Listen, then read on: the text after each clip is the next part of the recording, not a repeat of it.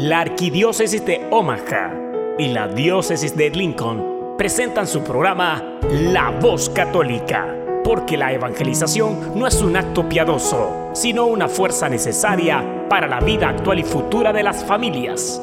Te invitamos desde ya a escuchar tu programa La Voz Católica. En el nombre del Padre y del Hijo y del Espíritu Santo. Amén. Amado Padre, te agradecemos en esta mañana, contentos por la oportunidad que nos regalas de poder ofrecer un programa más. Ponemos en tus santísimas manos todas las personas que nos están escuchando, las que nos escucharán después, pero especialmente aquellas personas que en este tiempo de Navidad, en que estamos a la espera de, de la venida de tu Hijo, no tienen familia con quien celebrar, algunos están enfermos, pasando por situaciones difíciles, algunos están presos. Pedimos, Padre Santo, que en este tiempo de Navidad puedan ellos sentir tu presencia paternal, poder sentir tu amor y tu misericordia. Amén. Muy buenos días, queridos hermanos, pues un placer, una alegría estar aquí compartiendo con ustedes en esta mañana.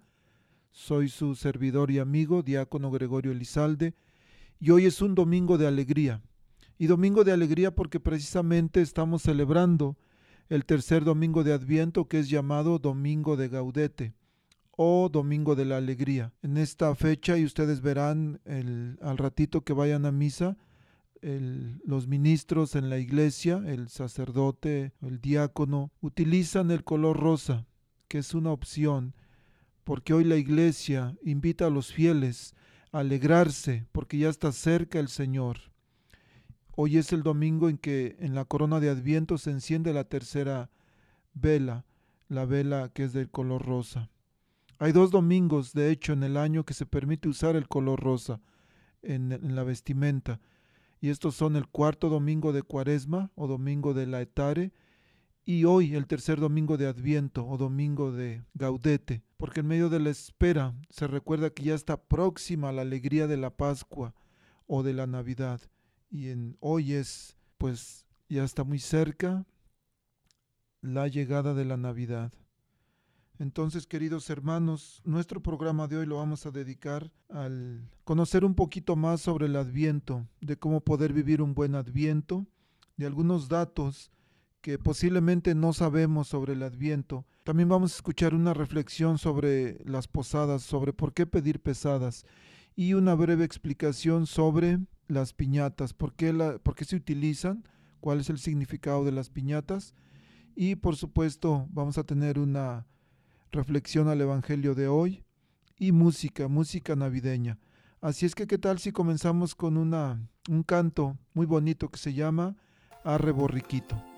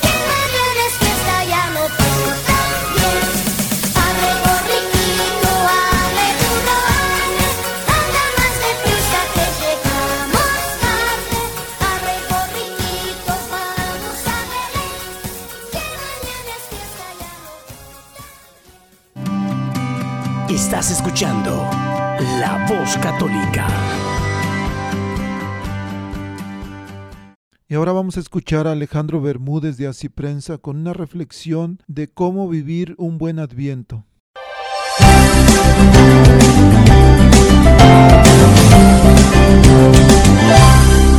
Estamos en el tiempo de Adviento y como sabemos esto significa tiempo de venida, tiempo de llegada.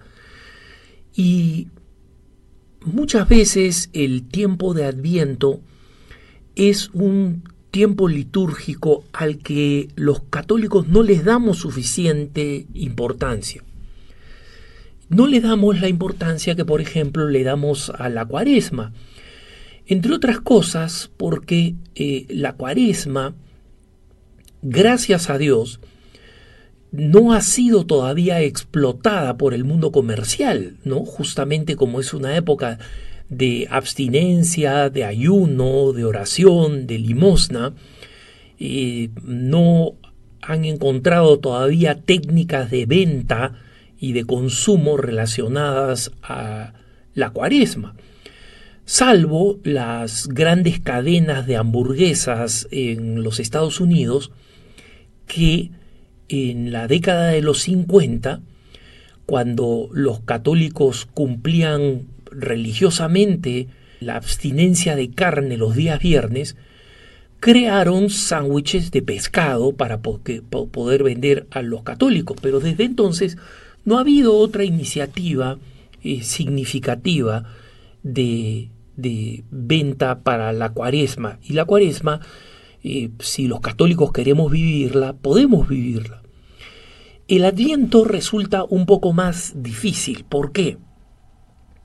Porque es un tiempo de conversión, es un tiempo de preparación, es un tiempo que tiene un acento penitencial, pero comercialmente y socialmente ya nos vemos rodeados de todos los aspectos propios de la Navidad, que todavía no ha llegado. Entonces, poner un nacimiento, poner el árbol de Navidad, no son cosas malas. De hecho, hasta el Vaticano ya ha erigido el, eh, el árbol de Navidad y ahora tiene este, este curioso y y atractivo nacimiento hecho todo de arena por un artista ruso. ¿Por qué? Porque tanto el árbol de, de, Navidad como el nacimiento nos recuerdan la proximidad de la venida y eso es precisamente lo que significa el adviento, el advenimiento, la llegada, la preparación para la llegada de el Salvador. Pero como saben ustedes, la razón por la cual durante este tiempo litúrgico el sacerdote viste de morado es porque debe tener un, tono parecido litúrgicamente, espiritualmente para nosotros los católicos, un tono parecido al de la cuaresma, ¿no? De reserva, de recogimiento. Entonces, yo he visto en centros comerciales, eh, he visto en el aeropuerto que ya se pasa música navideña como si el niño Jesús ya hubiera nacido. Y entonces entiendo por qué, por ejemplo, en la ciudad de Denver, la recolección de los árboles de Navidad, eh, que son frescos porque en los alrededores de Denver hay muchos pinos, ¿no? Entonces, no son árboles artificiales. Estos árboles frescos eh, eh, comienzan a ser recogidos por el sistema de recolección de basura el día 26, o sea, al día siguiente de Navidad. Si celebramos anticipadamente la Navidad, entonces es lógico que no vamos a vivir el tiempo navideño, especialmente nuestros hermanos protestantes que no tienen ciclos litúrgicos. Para ellos la Navidad acabó el 25 de diciembre. Para nosotros maravillosamente se prolonga en los días de la octava de Navidad. Luego celebramos la Sagrada Familia y, celebramos finalmente la, la, Epifanía y el bautismo del Señor con el cual acaba oficialmente el tiempo de Navidad. Entonces tenemos un tiempo de Navidad prolongado y en algunos países como en Polonia, por ejemplo, la Navidad se celebra hasta la presentación, el 2 de febrero, ¿no? Es decir, es un periodo mm, más largo todavía que el nuestro y no es el único país. Entonces, lo importante es que nosotros recordemos contraculturalmente, hermanos, porque cuando vamos a un centro comercial, cuando vamos a una calle adornada de luces, está bien que esté adornada de luces, pero para nosotros todo esto tiene que ser anticipatorio, no celebratorio, porque el niño Jesús todavía no ha llegado y es una época de preparación. Y miren ustedes el contenido de la lectura y el contenido de, las lecturas eh, dominicales de la cuaresma son contenidos de lectura de preparación, de disponer el alma, de disponer los caminos, de disponer las ciudades, de disponer la presencia, de preparar. Y obviamente nosotros sabemos que el, el gran portal, el gran pesebre donde quiere nacer el niño Jesús es nuestro corazón. Y en consecuencia la preparación tiene que ser todavía más aguda y más intensa en esta época de nuestro corazón. Como digo, este clima de recogimiento es un poco contracultural porque escuchamos música, eh, vemos decoraciones que nos resultan atractivas. Honestamente les digo, yo que vivo en Denver, en una ciudad donde eh, la nieve frecuente, es hermoso ver los arreglos que hacen los distintos distritos, las distintas eh, ciudades para eh, acompañar el clima navideño. Y que se escuchen músicas festivas con campanitas, músicas con cantos de niños, y todo esto es sumamente atractivo, llena el corazón de alegría, y eso no está mal porque la alegría no se opone al recogimiento y la preparación. Pero recordemos que mientras el ambiente externo nos llama a preocuparnos por cosas externas, los regalos, las tarjetas de Navidad, las decoraciones, etcétera, etcétera, y sobre todo el encuentro en familia, que es por supuesto una verdadera bendición, nosotros los católicos tenemos que jalar hacia adentro tenemos que recordar este tiempo de Adviento como un tiempo que tiene una nota penitencial de preparación. Entonces, las cosas a las que puedo renunciar, si puedo replicar alguna de mis renuncias de cuaresma, no todas, pero algunas, si puedo dedicar un poco más de tiempo a la conciencia y a la oración, si puedo aprovechar la música externa y los adornos y los pesebres y los nacimientos que aparecen por todos lados, no para ya celebrar, sino para decir me estoy preparando porque ya se acerca el niño Jesús, si logramos generar esos sentimientos, estamos auténticamente celebrando la preparación de la Navidad, porque el adviento es la preparación para la Navidad, es la preparación. Y como la Navidad celebra ese misterio increíble de Dios que se hace hombre, y que no solamente se hace hombre, sino que se hace bebé, tierno, pequeño, frágil, vulnerable, está lleno de notas de ternura y de belleza y de alegría. Yo siempre solía discutir con un hermano mío de, comunidad, un, buen amigo, eh, sobre si es que el día más importante del año en el calendario litúrgico era el día de Navidad o era el día de la resurrección del Señor, la Pascua de Resurrección. Y obviamente yo argumentaba a favor de la Pascua porque decía, mira, es el momento en que la victoria de Jesús es una victoria suprema, ya venció todo el pecado. Mientras este niñito que celebramos en Navidad es un niñito que todavía vamos a ver crecer y a quien vamos a crucificar con nuestros pecados. Pero él me decía, Dios sabiendo eso, sabiendo eso porque lo sabe todo, sabiendo lo que iba a pasar, ha querido entregarnos a un niño tierno, pequeñito, a quien amar, frente al cual sentir ternura y sentir los sentimientos más nobles que puede sentir un ser humano, que es usualmente el sentimiento hacia los bebés, ese sentimiento de amor, de protección. Entonces, no voy a decirles que le he dado la razón a mi, a mi hermano y amigo, pero sí comprendo perfectamente lo que dice y ese es el misterio que yo vivo en Navidad. No vivo un misterio manchado por la sombra de lo que puede hacer el pecado futuro, sino de esa grandeza de la ternura y del amor de Dios. Pero para eso hay que prepararnos. A más preparación, mayor gozo el día de Navidad. Porque si estamos celebrando anticipadamente la Navidad y ya para nosotros es momento de tocar campanitas y de eh, tararear canciones navideñas, etc., la Navidad se va a acabar el día 26.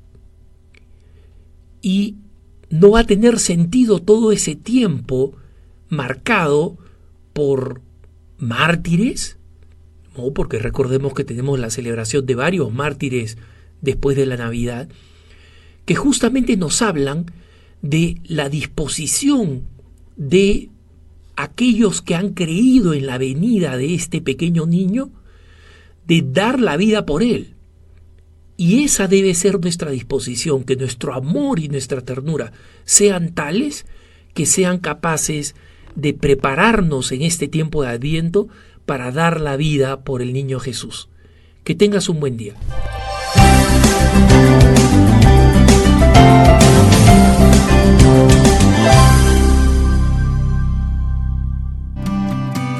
Estás escuchando La Voz Católica. Y ahora vamos a escuchar al Padre Sergio con nueve datos sobre el Adviento que posiblemente no recordábamos o no conocíamos. Estamos próximos a celebrar la Navidad, el nacimiento de nuestro Señor Jesucristo, y la Iglesia nos ha preparado un tiempo especial que llamamos Adviento. Este tiempo es de preparación para que no recibamos la Navidad como una Navidad más, sino como la Navidad definitiva, donde nuestro Señor Jesucristo llega a tu corazón y nace en tu vida para alumbrarla y para transformarla. Definitivamente todos queremos que Jesús esté con nosotros, en medio de nuestras familias, pero para esto necesitamos prepararnos. Te voy a presentar nueve cosas que no sabías del Adviento y que te van a ayudar a que Jesús nazca en tu corazón. Y vamos a comenzar con la primera. ¿Cuál es el propósito del Adviento? Primeramente recordemos que el Adviento es uno de los tiempos del calendario litúrgico. De hecho, es el primero. Este es un tiempo dedicado a la reflexión y a la espera gozosa del nacimiento de nuestro Señor Jesucristo. Nosotros en el Adviento debemos recordar con alegría su primera venida, cómo es que Él, siendo Dios, vino al mundo hecho carne en un pequeño niño. El Adviento lo festejamos cada año para prepararnos con oración y también con ritos externos para que cuando nuestro Señor venga este 24 de diciembre, nosotros estemos totalmente preparados para recibirlo y para que Él nazca en medio de nuestra vida y en medio de nuestra familia. Así que este tiempo dedícalo a prepararte. Encuentra la mejor manera en la que puedes decirle al Señor, aquí estoy, estoy preparado, estoy listo para tu santa venida. Segundo dato, ¿qué colores litúrgicos se usan durante el Adviento en todas las iglesias para las celebraciones litúrgicas? De acuerdo a la instrucción general del misal romano, dice el color violeta o morado se usa durante el tiempo de Adviento y también durante la cuaresma. Así que estos días verás al sacerdote, al diácono, a los obispos vestidos de color morado en señal de que estamos preparándonos, de que es un tiempo especial de reflexión para el nacimiento de nuestro Señor Jesucristo. También hay una excepción y es que durante uno o dos domingos se puede usar también el color rosa. Este se puede usar el domingo gaudete, que es el tercer domingo de Adviento, y también el domingo letare, que es el cuarto domingo de Adviento. Cuando nosotros los sacerdotes usamos este color rosa, significa que estamos alegres, que está próximo el nacimiento de nuestro Señor Jesucristo. De hecho, el color rosa también se usa en la corona del Adviento, un domingo antes del nacimiento de Jesús. Tercer dato curioso. Todos nosotros asociamos el color morado que usa el sacerdote durante las celebraciones litúrgicas del Adviento con la penitencia, porque durante Cuaresma usamos el mismo color y ese tiempo sí es especial para ofrecer penitencia, ayuno y oración. Pero en este tiempo de Adviento, oh sorpresa, no es de penitencia. El Código de Derecho Canónico dice, en la Iglesia Universal. Son días y tiempos de penitencia todos los viernes del año y también el tiempo de cuaresma. Así es que ya sabes, solamente los viernes y todo el tiempo de cuaresma es penitencia. El tiempo de Adviento es un tiempo para alegrarnos, para estar contentos, para estar llenos de esperanza, porque nuestro Señor Jesucristo una vez más va a venir con nosotros. Y si durante todo el año tal vez necesitabas de Dios y no te acercaste a Él, este es el momento adecuado en que le digas, Señor, te necesito, necesito que me acompañes, necesito que nazcas en mi vida y también en la de mi familia. Atrévete a vivir tu adviento y verás qué maravilloso. Prepara a tu familia, a tus hijos, prepárate tú mismo para que cuando nazca Jesús, nazca en tu corazón. Cuarto dato interesante. ¿Cuándo comienza y cuándo termina el tiempo de Adviento? El tiempo de Adviento comienza con las primeras vísperas del domingo 30 de noviembre o del domingo más próximo a esta fecha y termina antes de las primeras vísperas de Navidad. Recuerda, el domingo más cercano al 30 de noviembre puede oscilar entre el 27 de noviembre y el 3 de diciembre, dependiendo del año en el que estemos. Otro dato interesante es que el tiempo de Adviento en realidad no se comienza el domingo, sino con las primeras vísperas del domingo. Esto significa la tarde del sábado anterior. Por lo tanto, cuando el adviento vaya a comenzar, lo vamos a comenzar el día sábado, que puede oscilar entre el 26 de noviembre y el 2 de diciembre, y termina la tarde del 24 de diciembre, o sea, las primeras vísperas de la Navidad. Qué dato tan interesante, recuérdalo. Quinto dato interesante, ¿qué tan importantes son los domingos de Adviento? Bueno, vamos a comenzar. Hay un domingo muy especial durante el Adviento y este domingo se llama Domingo Gaudate. Es el tercer domingo. La palabra Gaudate significa alégrense y este domingo en especial tenemos que estar muy contentos y muy emocionados porque el nacimiento de Jesús está ya próximo. Ojalá y este día puedas hacer incluso algo especial con tu familia para que ellos también recuerden que es un domingo muy especial. También todos los domingos de Adviento son muy especiales. De hecho, aunque hay alguna fiesta o solemnidad en un domingo de Adviento, esta pasa a segundo lugar. Lo más importante es celebrar la espera gozosa de nuestro Señor Jesucristo. Así que estos domingos, aunque se celebre una fiesta muy especial, aunque caiga en esa fecha, algo muy importante pasa a segundo plano y se puede celebrar un día antes o un día después. Pero el domingo de Adviento es tan especial, tan importante, que se le dedica solamente a emocionarnos, a llenarnos de alegría y de esperanza, porque Jesús nos da otra oportunidad más y llegará de nuevo a nuestra vida. Sexto dato curioso. ¿Cómo son los decorados dentro de la iglesia durante el tiempo de Adviento? La instrucción general del misal romano nos dice, durante el tiempo de Adviento la decoración floral del altar debe ser marcada por una moderación adecuada al carácter propio de esta época del año. evitando expresar con anticipación la alegría plena de la Navidad del Señor. Esto significa que durante el Adviento no tenemos que tener grandes arreglos florales, no tenemos que tener grandes adornos en el altar. Esto significa que durante el Adviento tenemos que ser sobrios en la manera en la que adornamos nuestras iglesias y nuestros altares de tal manera que cuando llegue la Navidad, allí sí, llenemos todo de flores, de luces, de colores, porque estamos contentos por el nacimiento de Jesús.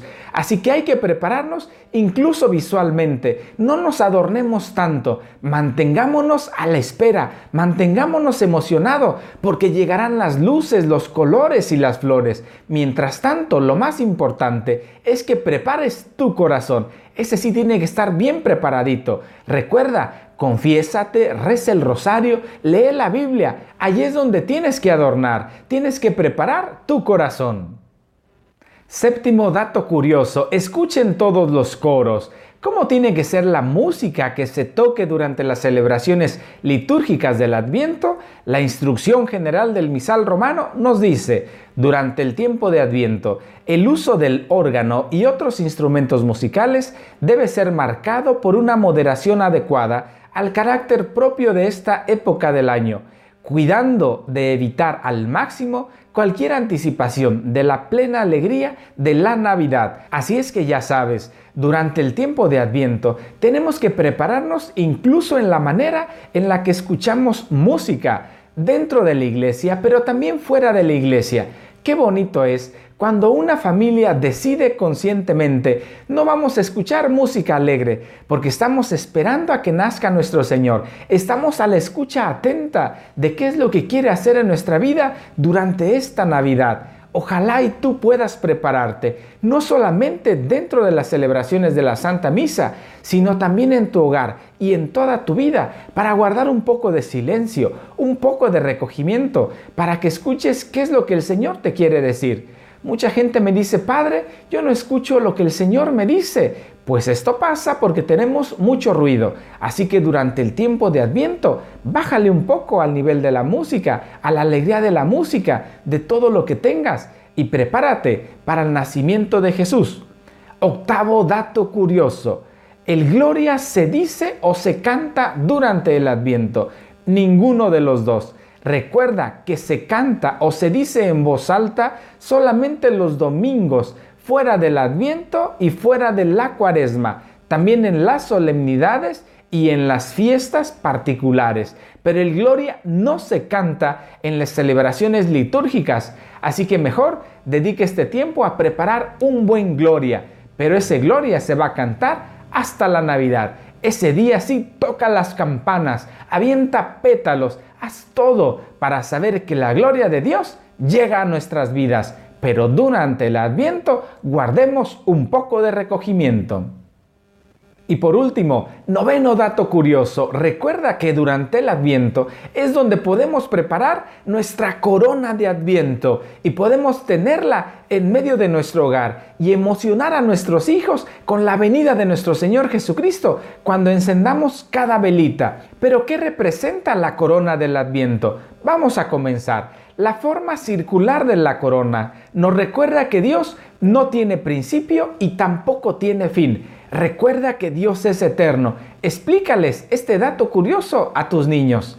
Las ramas verdes de pino o de cualquier otro árbol simbolizan la esperanza de la vida eterna. El color verde tiene que recordarnos que la muerte, la enfermedad, las tristezas y las angustias no mandan sobre nosotros. Manda la vida, manda nuestro Señor Jesús. Y también las velas nos simbolizan que Jesús es la luz del mundo. Si estamos en tinieblas, entonces necesitamos la luz de Cristo. Cuando se vayan encendiendo todas las velas de la corona de Adviento, eso significa que entre más próximos estemos a Jesús, más luz habrá en nuestro hogar y en nuestra vida. Explícaselo a tu familia. Muchos me han preguntado, Padre, ¿y cómo preparar nuestra corona de Adviento? Prepárala de acuerdo a tu imaginación. Lo importante es que tenga cinco velitas. Las primeras tres tienen que ser del color morado, después una de color rosa para el domingo gaudate y después al último una vela blanca para la noche del nacimiento de Jesús. ¿Cómo funciona la corona del Adviento? Vamos a encender de la mano de tus hijos una velita cada domingo. El primer domingo se enciende la primer vela morada. El segundo se enciende la primera vela morada y la segunda vela morada. El tercero las tres velas moradas. El cuarto domingo se enciende la vela de color rosa. Y el domingo de Navidad, para la cena o para la fiesta que prepares con tu familia, se enciende la vela blanca. Ojalá y tú puedas hacer algo muy especial cuando enciendas la vela. Prepara una bella oración. Inicia diciéndole a nuestro Señor, ven Jesús, no tardes, ven a nuestra vida y reza un Padre nuestro o alguna Ave María. Permite que cada vela sea encendida por algún miembro distinto de tu familia, de tal manera que todos estén contentos a la espera del nacimiento de nuestro Señor Jesucristo. Otra tradición muy bonita que podemos hacer en medio de nuestros hogares es colocar un Belén o un pesebre, o sea, todo el nacimiento de Jesús en medio de nuestro hogar. Desde luego, el niñito Dios se coloca hasta el 24 de diciembre. Lo que sí te recomiendo es que hagas más especial tu pesebre. Te invito a que pongas en un platito muchas estrellas y le digas a todos los miembros de tu familia, cuando hagas una obra de caridad o cuando te portes bien, ve y pon una estrella sobre el pesebre, sobre el Belén, de tal manera que toda tu familia esté emocionada por hacer buenas obras, para que sus estrellas estén alrededor de donde el niño Dios nacerá el 24 de diciembre. Imagínate qué bonito que tú, junto con toda su familia, llenen más de mil estrellas de buenas acciones para nuestro Señor Jesús. De todo corazón deseo que vivas este adviento como un tiempo muy especial de gracia. Te voy a dar la bendición. Que el Señor esté contigo. La bendición de Dios Todopoderoso, Padre, Hijo y Espíritu Santo, descienda y permanezca siempre contigo. Y te pido dos favores. El primero de ellos, vamos a rezar un santo rosario completo por todas las personas que están lejos por los migrantes, por los miembros de tu familia que esta Navidad no van a estar cerca de ti. Pídele a nuestro Señor Jesucristo que ellos también logren prepararse para la venida de Jesús y también sobre todo pídele a nuestro Señor que los acompañe con su cariño, con su ternura, para que aunque estén lejos de tu familia, puedan sentir el cariño que tú y los tuyos les tienen. El segundo favor que quiero pedirte es que te suscribas a este canal de YouTube. Es muy fácil, es gratuito. Si no sabes cómo, pídele ayuda a un sobrino, a un nieto, a alguien, de tal manera que recibas todas las reflexiones que vamos a estar compartiendo. Me despido recordándote que la vida de la mano de Dios es fantástica.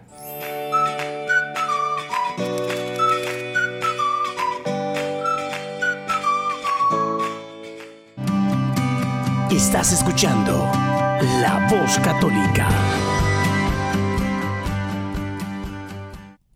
A continuación vamos a escuchar un canto muy popular, tradicional y muy conocido que se llama Los peces en el río.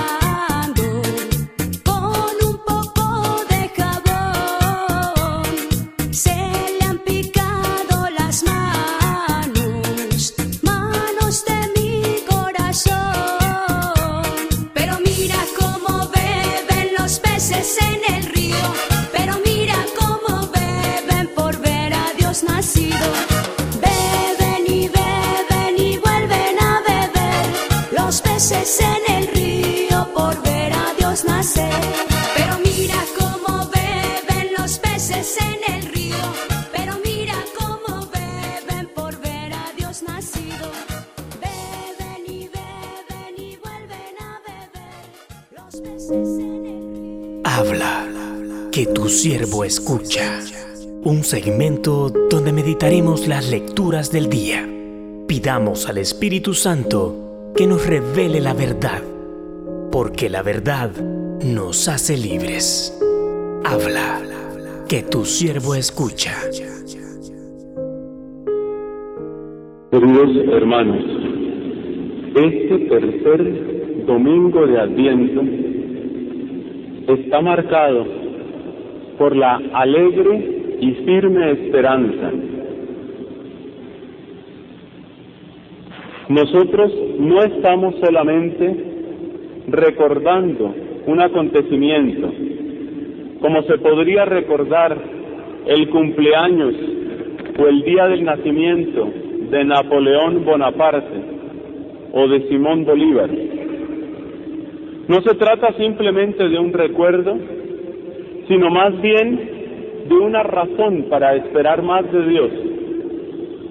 Se trata, cada Navidad se trata de conocer mejor cuál es ese Dios en el que creemos, para así aprender a esperar mejor de Él, aprender a confiar más en Él, aprender a ser más suyos y a servirle con más empeño y también con más alegría.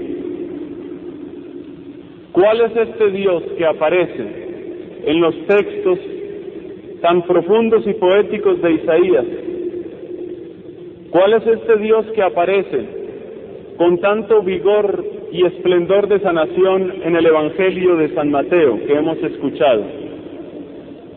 Es un Dios que no es indiferente a la suerte de los hombres. Los antiguos filósofos llegaron en sus mejores especulaciones a la conclusión de que tenía que haber un Dios. Entre otros, Aristóteles hablaba de ese Dios, acto puro, motor inmóvil, que tiene en sí mismo la plenitud del poder, pero que también es ajeno y en cierto modo indiferente a la suerte del mundo. Es tan feliz en sí mismo ese Dios de Aristóteles que nada tiene que ver con las infelicidades y con las desgracias que suceden sobre esta tierra. Y si buscamos otros dioses, nos encontramos, por ejemplo, con los dioses del Olimpo, propios también de la cultura griega. Dioses llenos de poder, dioses llenos de belleza, de dones especiales, de sabiduría inconmensurable, pero dioses que en el fondo solo repiten las mismas mañas de nosotros. Júpiter, por ejemplo, podía ser el grande entre los dioses, pero era también un escandaloso modelo de infidelidad matrimonial. Las venganzas, las rencillas, el egoísmo, la codicia y todo género de rencor están a la orden del día entre esos dioses. Si buscamos en nuestras culturas, si buscamos en lo que sucedía aquí en América, vapuleada, herida, por el proceso de lo que se llamó después la conquista, si pensamos en nuestras culturas y decimos, quizá estas religiones eran más humanas, tampoco eso es cierto. Porque suponían la divinización del cacique, por ejemplo, la divinización del jefe de la tribu. No se podía mirar a la cara al Zipa, no se le podía mirar a la cara, había que estar de espaldas a él. Y estas divinidades, aunque tuvieran sentencias o aunque se les atribuyeran sentencias muy sabias y muy respetables, también, como tantas otras divinidades, exigían sacrificios humanos. Así como se oye, niños hubo sacrificados por sus padres y jóvenes, hombres y mujeres, sacrificados por la tribu a las, a las diosas y a los dioses de esta tierra. Así podríamos revisar muchas otras culturas y nos encontraríamos con que el común denominador del Dios, de los dioses, de los paganos, es que son dioses egoístas, dioses metidos en sí mismos, dioses a los que toca tributar ese servicio, como perdiendo lo nuestro y como enriqueciéndolo sin cesar. Esto es bueno saberlo porque el paganismo no es una cosa que se quede en los siglos pasados. Cuando uno habla de los dioses del Olimpo o cuando se habla de los dioses de nuestras culturas amerindias, cualquiera diría, pues sí estaban bastante piciados esos pobres paganos. Pero no, el paganismo no es un acontecimiento que se quede solamente a nuestras espaldas. El paganismo revive sin cesar una y otra y otra vez. Y también en nuestros días. A nuevos dioses, dioses paganos, como la droga se sacrifican vidas. Cuando uno conoce personas esclavas del narcotráfico, no solo porque sean adictas, ni principalmente porque sean adictas, sino porque ya no se pueden salir del negocio, que ya le tienen que dar la vida a ese negocio. Uno dice, esos dioses también piden vida, también se alimentan de sangre humana. Y cuando uno mira lo que significa la trata de blancas dentro y fuera del país, uno sigue viendo muchachitas ofrecidas a los ídolos, que tienen que dar lo mejor de su edad y de su salud, hasta perecer, hasta morirse ellas mismas. No estamos mucho mejor que en la época de Baal y de Astarte. Y cuando uno mira la frustración de tantísimas personas aplastadas por la corrupción administrativa, por el nepotismo, por el amiguismo, por el soborno y por todo género de corrupción, entonces uno dice, esos dioses paganos de poder, de prestigio, de dinero, de lo que sea, esos dioses paganos siguen vivos. No los hemos terminado de matar, no hemos acabado de derribarlos. En contraste con todos ellos, la Iglesia nos presenta en las lecturas de este tercer domingo de Adviento, nos presenta el rostro de un Dios que tiene preocupación por el hombre, un Dios al que le importan los niños, un Dios que tiene cuidado de las flores, un Dios que sabe que cada persona es obra suya, un Dios que sabe que esa obra suya fue creada para que subsistiera, para que tuviera vida. Juan el Bautista, prisionero en la cárcel que fue su última morada, porque ahí fue decapitado después, Juan el Bautista manda a preguntar a Jesús, yo creo que la misma pregunta que todo cristiano, si abre los ojos ante lo que está pasando en el mundo, tiene que hacerse. Jesús, ¿eres tú el que debía venir o hay que seguir esperando otro? Tenemos que esperar, tenemos que esperar a que venga alguien más. Será otro, será otro el Salvador, será otra la fe, será otra la religión. Los periódicos de ayer y de hoy hablan de la deserción masiva de muchos cristianos hacia otro género de búsquedas espirituales. Muchas personas que un día vinieron a la iglesia y que un día escucharon sermones, homilías o como se llamen, quizá de mí o de cualquier otro padre, personas que vinieron a la iglesia respondieron a la pregunta de Juan el Bautista y dijeron, no, ese no es, hay que buscar a otro, hay que esperar a otro. Y empezaron a poner su confianza en una pulsera de cuarzo, o empezaron a poner su confianza en la lectura del tarot, o empezaron a poner su confianza en un género de estrategia de superación personal que por fin les va a permitir que la competencia no les siga ganando y robando ingresos. Yo tengo aquí una concurrencia ante mis ojos y tengo en mi corazón la preocupación de saber si usted ya ha escuchado la buena noticia. Porque Jesús dice en el Evangelio, dichoso el que no se decepcione después de conocerme.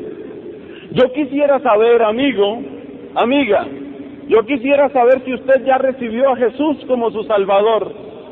Yo quisiera saber si usted ya hizo la pregunta de Juan el Bautista y sobre todo si ya le dio alguna respuesta a esa pregunta o todavía no. Póngase usted delante de Jesús. Póngase usted delante de Él y pregúntele desde su propia vida, desde la preocupación por lo que usted es, por su muerte, por su eternidad, por sus niños. Pregúntese con el, la mano en el corazón, pregúntele a ese corazón de Jesús. ¿Eres tú el que tengo yo que esperar o te tengo que buscar en otra parte? Pregunte así de corazón, abra los ojos, atienda en sus oídos y usted también podrá escuchar para qué vino Dios en Jesucristo a nuestra tierra. Para que los ciegos tuvieran vista, para que los sordos pudieran oír, para que la esperanza pudiera renacer, para que se anunciara el Evangelio a los pobres. Para eso vino este Dios, para eso nos visita Dios en Navidad. Vamos a hacerle esa pregunta hoy a Jesús. Vamos a hacerle esa pregunta desde nuestras propias angustias y miedos. Que no tienes angustia, que estás muy seguro de ti mismo. Me queda difícil creerlo. Un compañero, un padre de este mismo convento, vino hace unas semanas en viaje desde el extranjero. Toda gente muy bien compuesta y muy bien vestida, como todos ustedes. De repente, una falla en el avión, por milésimas de segundo, los convierte en cenizas. Los gritos desesperados, la histeria colectiva, las invocaciones a Dios. Seguro que nada te angustia, seguro que estás hecho de piedra, no te da miedo ser de piedra, ¿no será mejor volver a ser humano? Seguro que nadie te angustia, no tienes a nadie a quien querer, no tienes de pronto un esposo o una esposa o unos hijos, no tienes una esperanza, no tienes un trabajo, no tienes nada que te mueva las entrañas, ¿verdad que sí? ¿Verdad que también tú necesitas un mañana mejor? ¿Verdad que tú también necesitas que la visita de Dios llegue hasta tu alma? Hermanos, que estas voces, que estos gritos de esperanza o de desesperanza de nuestro pueblo y las voces de lo profundo de nuestras almas nos enseñen, como dice el apóstol Santiago, a esperar las lluvias tempranas y tardías, a aguardar la llegada de Cristo y abrirle ampliamente la puerta para que reine en nuestros corazones, para que viva en nuestros hogares. Príncipe de paz, mensajero de justicia, primogénito entre los muertos, Él sabe cómo se debe vivir. Él tiene las llaves de la eternidad. Estás escuchando La Voz Católica. Escuchemos ahora al Padre Luis Aguilar que nos habla sobre el significado de las posadas. Las posadas, que duran por cierto nueve días, nos recuerdan los nueve meses que María estuvo esperando al Salvador del mundo en su vientre. Sí, un embarazo dura nueve meses y en estos nueve días, en forma sintetizada, recordamos aquellos días. Así que tenemos que imaginarnos que María llevaba en su seno, en su vientre al Salvador del mundo, cuando surgió un edicto del César. En aquel tiempo había subido al trono César Augusto, el nuevo emperador, y necesitaba saber cuánto dinero tenían que entrar a sus arcas por motivo de impuestos. ¿Y cómo saber cuánta gente tenía que pagar impuestos? Hay que contarlos. Así que César Augusto mandó hacer un conteo, un censo, un registro y ordenó que cada jefe de familia se registrara en la ciudad donde había nacido. San José no había nacido en Nazaret, él había nacido en Belén. Y precisamente por esta razón, desde Nazaret hasta Belén, María y José tuvieron que recorrer 150 kilómetros, una cantidad de distancia muy grande para una mujer encinta. ¿Y cómo hicieron este recorrido? Bueno, como era una gran cantidad de gente la que tenía que viajar, solían hacer el recorrido en caravanas donde las mujeres iban juntas, los hombres juntos y los niños iban aparte y papás se iban turnando para cuidar a los niños.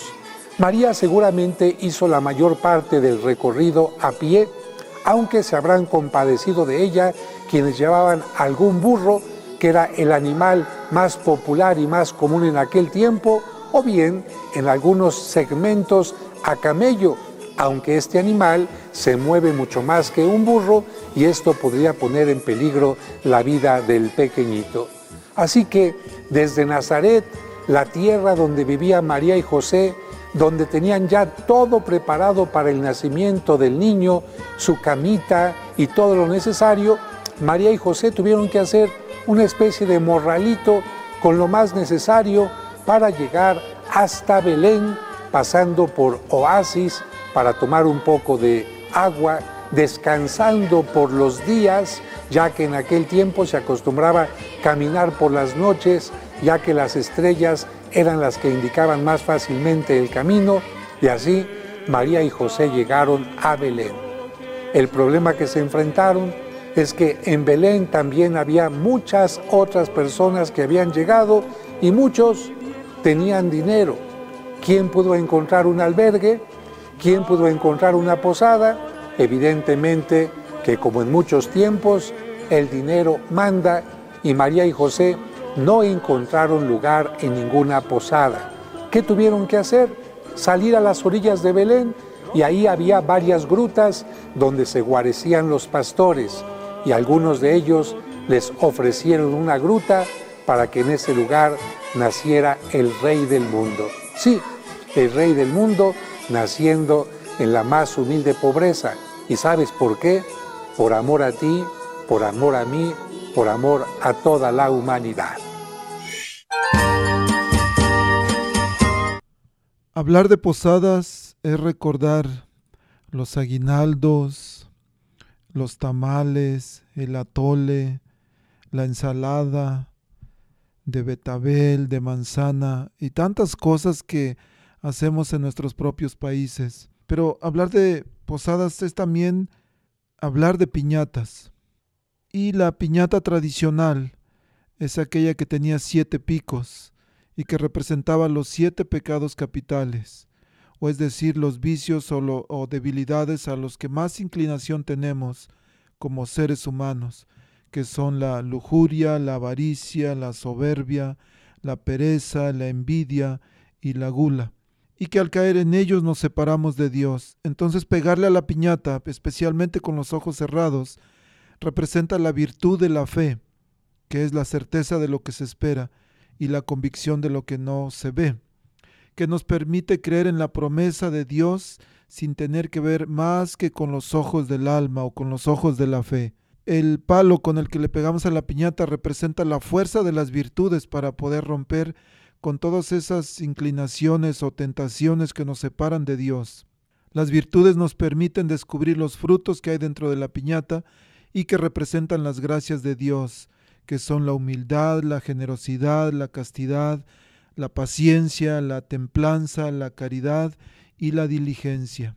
Si nos damos cuenta, estas virtudes son lo contrario a los pecados capitales, que son representados con los siete picos. Y el relleno de la piñata representa el amor de Dios, porque al acabar con el mal, al haberle pegado con el palo de la virtud, destruyendo toda la piñata y sus picos, obtenemos todos los regalos prometidos por Dios, que son dones tan, anhelados por nuestra alma. Entonces, mientras rompemos la piñata, pensemos en cuál es el vicio que estamos dispuesto, dispuestos a romper con, y con qué virtud lo vamos a hacer para que nos preparemos mejor para esta Navidad. Bueno, pues ya el tiempo se nos acabó. Vamos a terminar con un canto muy popular también que se llama Campana sobre Campana. Y recuerden que Dios los ama y nos vemos la próxima semana. Adiós.